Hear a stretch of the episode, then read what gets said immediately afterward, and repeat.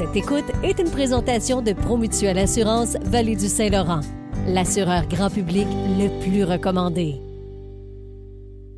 Hey, on se souvient de la première fois que nos parents nous ont donné là, une vraie là, permission, là, rentrer plus tard. là. Puis là, là, hein, tu sais, ils nous, ils nous avaient donné là, des balises. On en est où aujourd'hui avec les permissions en 2024? On va en parler avec Catherine Auclair, enseignante. Elle est du projet LIM et c'est elle qui est avec nous les mardis pour La famille avant tout. Salut Catherine.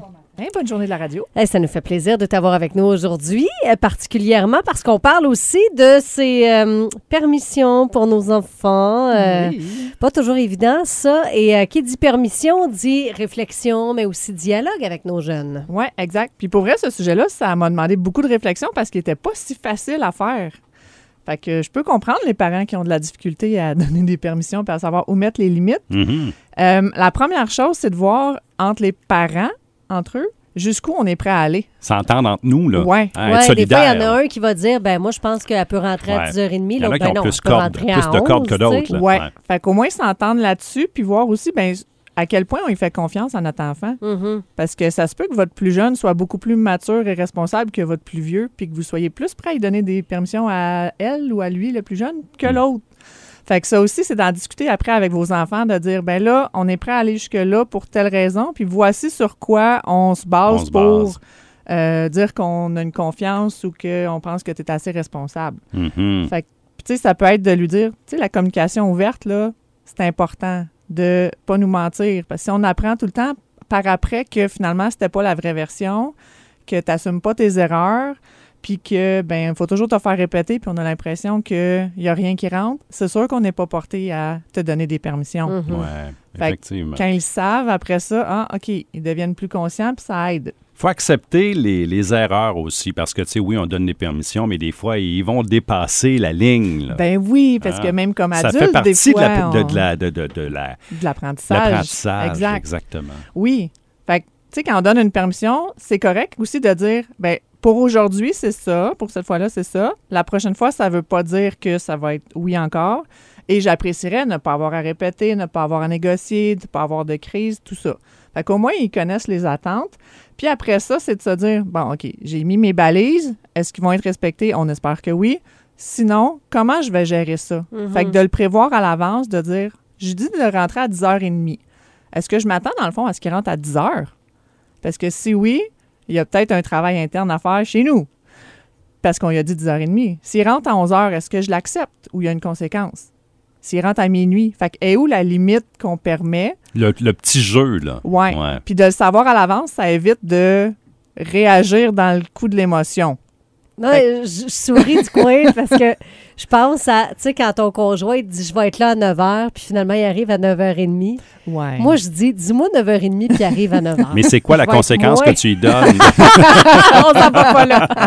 Puis, tu sais, c'est la même chose, moi, avec les élèves. Des fois, il y a des affaires, je suis comme, hey, pour vrai, là, je te coupe l'iPad jusqu'à la fin de l'année.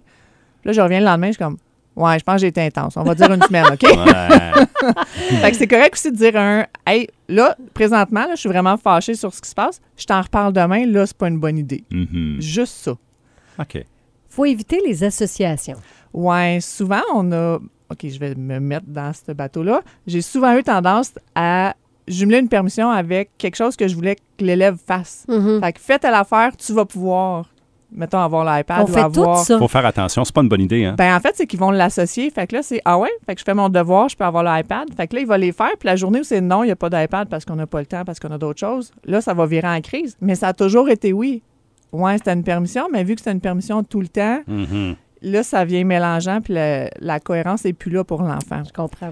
Fait que Ouais. de dire justement que c'est juste sur ton comportement qu'on se base, pas un geste ou pas un- une chose en particulier. Selon l'énergie qu'on a de disponible aussi, parce que des fois, donner une permission, l'enfant a de la misère à gérer à la fin de la permission, puis là, ben, on n'a pas l'énergie pour gérer ça. hein? Ben, en fait, tu sais ce que je vous disais au début de nommer vos attentes de je veux pas avoir à répéter, je au début, ça marchera pas. Je vous le dis Mhm. tout de suite, là.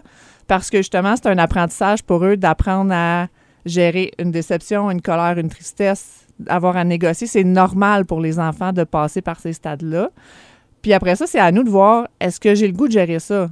Est-ce que j'ai l'énergie de, de l'accompagner là-dedans, mon enfant? Si aujourd'hui, j'ai vraiment pas l'énergie, donnez-lui pas la permission cette journée-là. là. Fait que c'est aussi à voir avec vous qu'est-ce que ou jusqu'où vous êtes prêt à aller. Parce que, tu sais, oui, les enfants vont apprendre des nouvelles limites avec les permissions. Ça va leur donner un nouveau carré dans lequel jouer, mais pour vous aussi, c'est de modifier ces limites-là, puis ça demande de l'énergie, ça demande de la réflexion, ça demande de l'ouverture. Fait que c'est aussi un travail pour l'adulte qui le fait que pour l'enfant qui apprend à jouer là-dedans.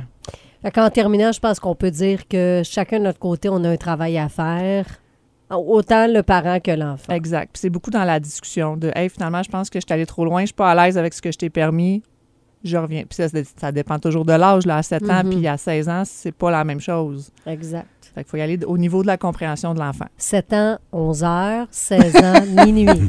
c'est pas vrai. Et, et la gestion du temps d'écran, c'était donc compliqué avec mon plus jeune, je m'en rappelle. J'avais installé une application pour que la Xbox, ça se barre à telle heure. tu sais. Puis, tu sais, un autre Ah. enfant peut ne pas avoir de problème. Fait que Ouais. pourquoi lui a toujours des privilèges? Mais Ben, moi, c'était- j'ai pas de gestion à faire. C'est ça, mais moi, c'était le guilt trip, là, hein, la petite culpabilité. Là, Ouais. Moi, toutes mes autres amis n'ont pas de Ah limite oui. comme Ah, ça. ben Puis, oui, tu sais, à l'âge que je suis rendu. Puis, On hein, l'entend ah. souvent, les Mais autres est-ce que c'est la vérité? Je vais appeler les parents à Faire un voir. petit sondage. Merci beaucoup, Catherine. Ça fait plaisir. Catherine Auclair du Projet Lim, projetlim.ca. Puis si vous voulez réentendre la chronique, en parler peut-être avec votre conjoint, conjointe, l'écouter avec vos enfants, ça va être en ligne dans notre section balado du m105.ca.